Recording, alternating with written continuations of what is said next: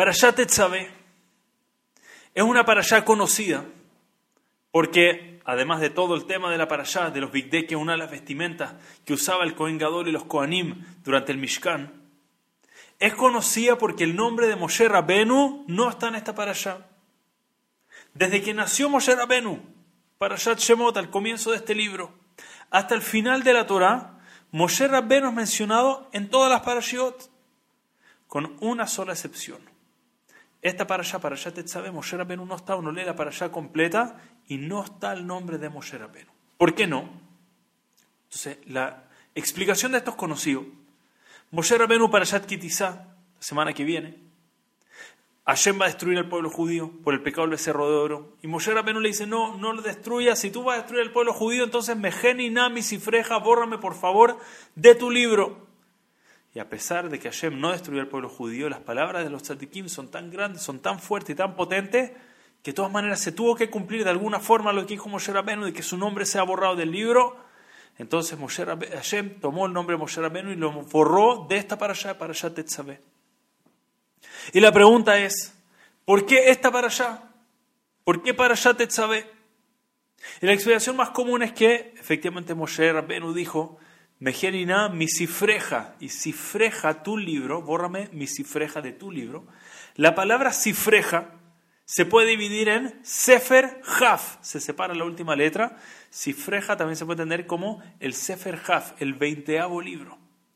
Y de todas las parashot de la Torah, esta es la parashá número 20. Entonces, cuando Moshe Rabenu va a decir la próxima, la próxima semana, bórrame Hashem de tu libro, Hashem dijo mi cifreja, Sefer Haf, el veinteavo, ¿qué? La veinteava para allá la Torah no aparece el nombre de Moshe Rabenu.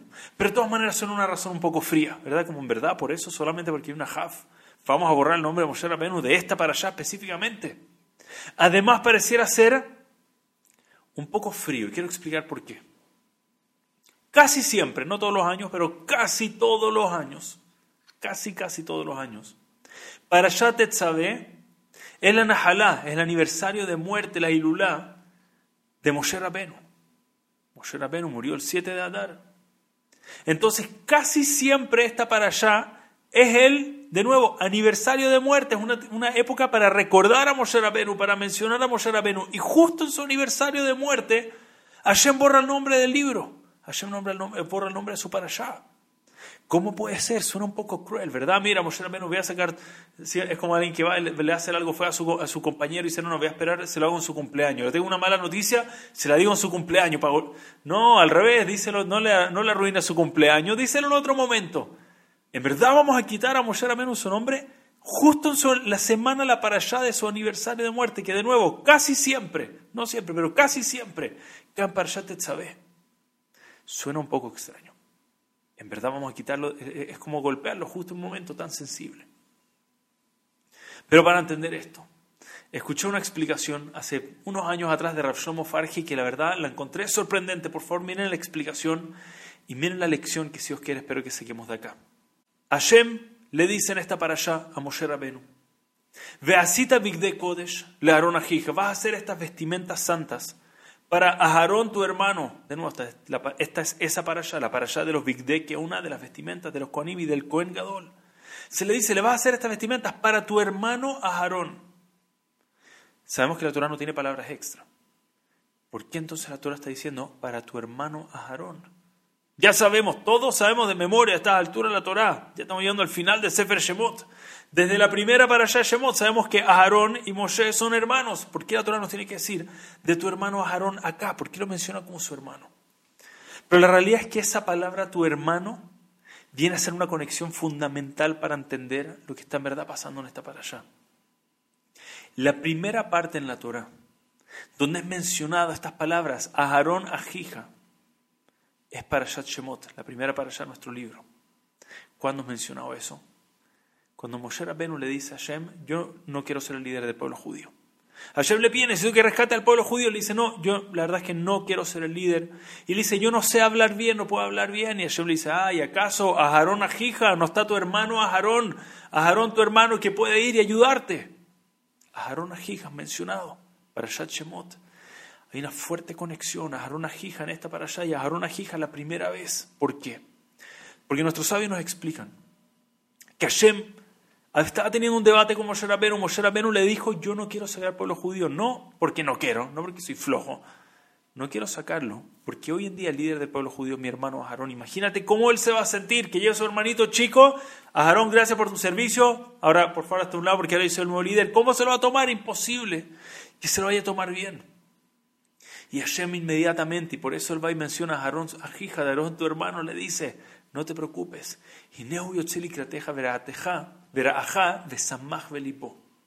Él ya va a, cuando él salga a recibirte, cuando te vea, se va a alegrar en su corazón.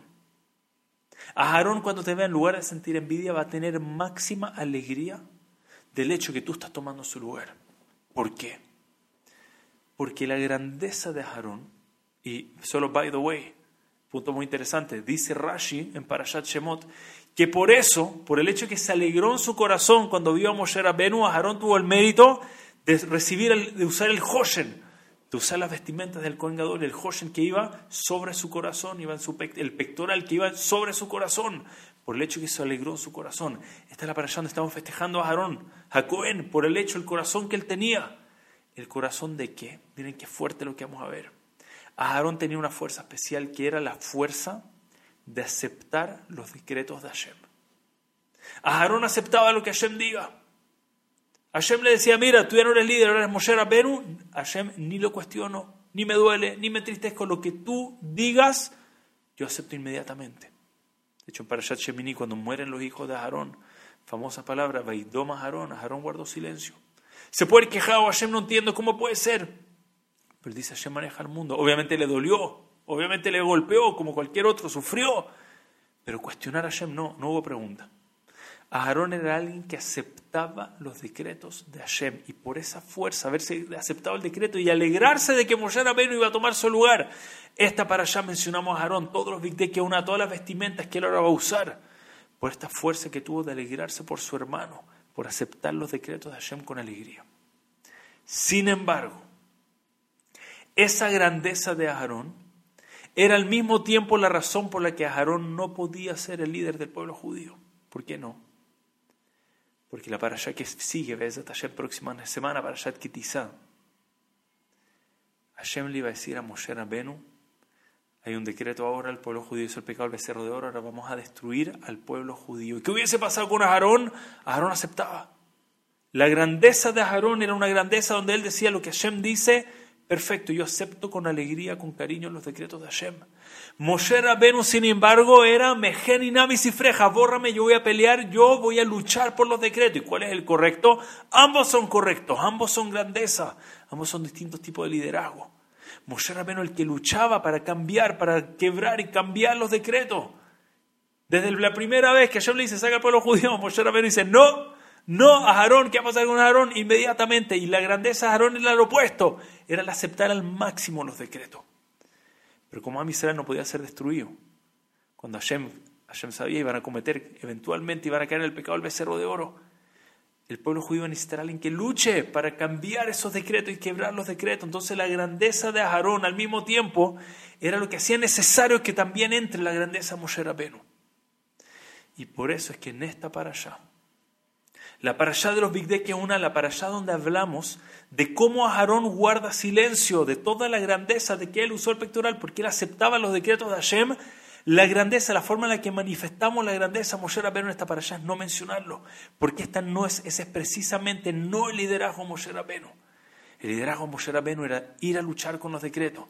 Y en esta donde estamos festejando la capacidad de Aarón de guardar silencio, Moshe Rabbeinu no puede ser mencionado. Así festejamos a Moshe Rabbeinu. Esa es la forma en la que apreciamos la grandeza de Moshe Rabbeinu. No lo mencionamos en la parashá de guardar silencio. Porque Moshe Rabbeinu hubiese estado ahí y no hubiese guardado silencio. Moshe Rabbeinu es justamente el que salía a luchar. Y es precisamente por eso que corresponde increíblemente que caigan para allá Tetzabé. La donde tenemos que recordar cuál era la grandeza de Moshe Rabbeinu. Moshe Rabbeinu luchaba por el pueblo judío, quebrando los decretos que se iban poniendo. Y eso era lo que Hashem esperaba de él. Hashem esperaba poner un decreto y que él lo iba a pelear. Y con Aarón esperaba lo contrario, esperaba poner un decreto y que Aarón iba a aceptarlo con cariño, con alegría. Cada uno tenía su grandeza. Qué increíble lo que estamos viendo en esta parasha. ¿Qué es lo que estamos viendo?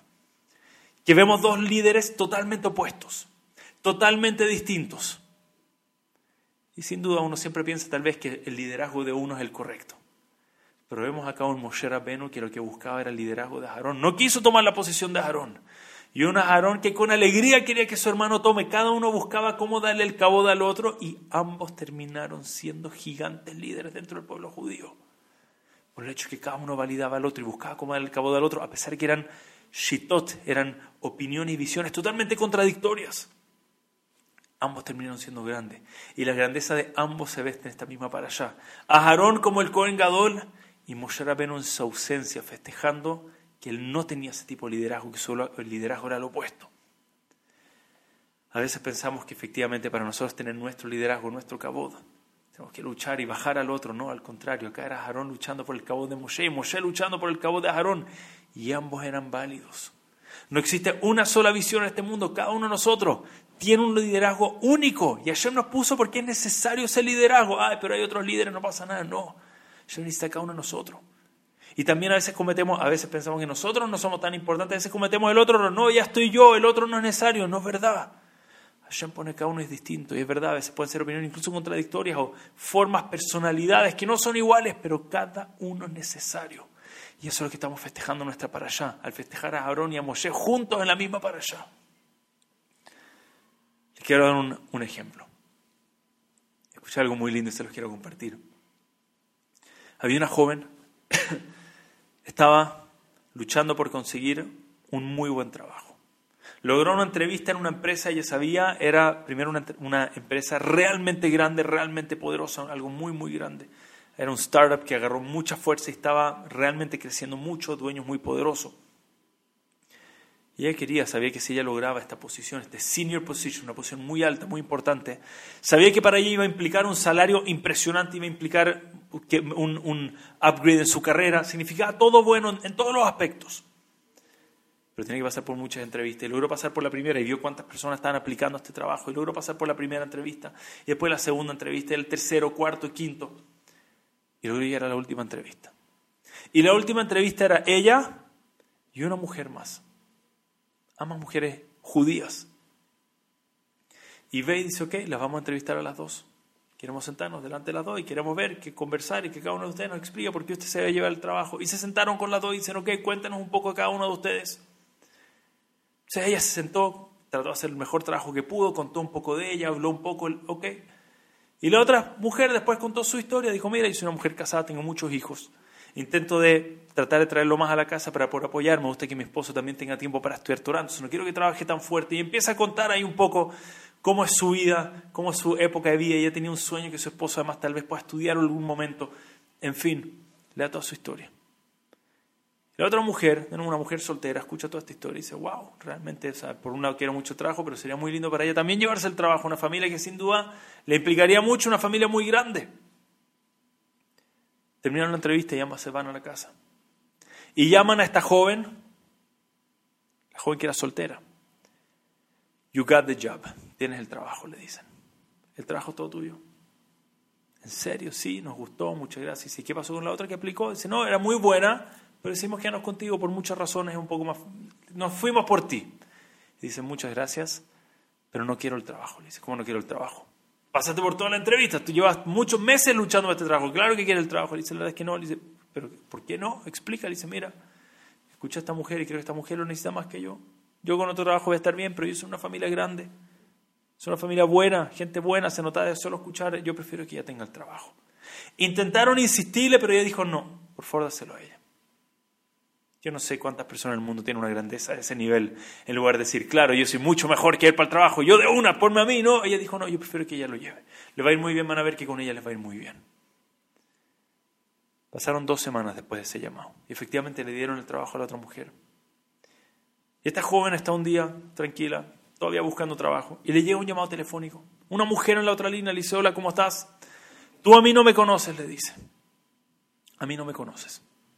Pero yo sé mucho de ti, llevo mucho tiempo escuchando a ti. Le dice, yo, la persona que te entrevistó, el dueño de la empresa, yo soy la esposa, le dice. Y mi esposo no ha parado de hablar de ti. Que nunca conocí a alguien tan selfless, alguien tan poco egoísta, tan todo por los demás. Nunca en mi vida escuché algo así. Él está obsesionado, le dice, quiero que sepas algo. Tenemos un hijo soltero y con cada niña que sale, mi esposo dice, no, a mí no me gustó.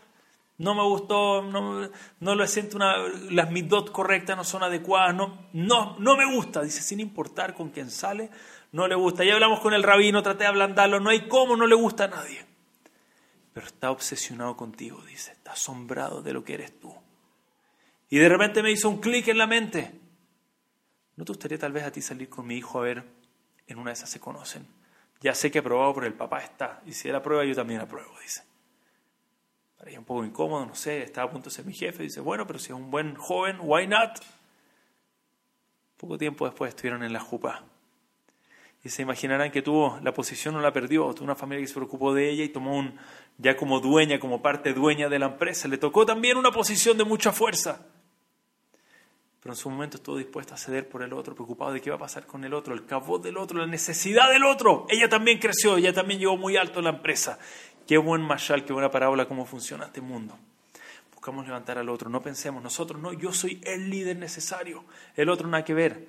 Todos somos necesarios. Hashem nos puso a cada uno de nosotros porque cada uno de nosotros es esencial en este mundo. Siempre busqué, dice Rabhaim Shmolevitz, ¿sabes por qué a veces tenemos tanto deseo por cabod? ¿Cómo puede ser que el ser humano Hashem le puso una necesidad, una naturaleza tan grande de buscar el cabod? Dice, para que sepamos cuán importante es el cabod del otro. Nos damos cabod unos a otros como Moshe Rabbeinu y Aarón, y de esa forma todos vamos a lograr llegar muy arriba. Todos somos indispensables, cada uno de nosotros. Nosotros somos importantes, por eso estamos acá. Y el liderazgo del otro también es importante. Validémonos unos a otros, busquemos cabo de uno de otros, y que de esa forma cada uno de nuestros nombres siempre pueden ser, a Israel puede ser festejado todos los días. Muchas gracias. Shabbat, Shalom, un a todos.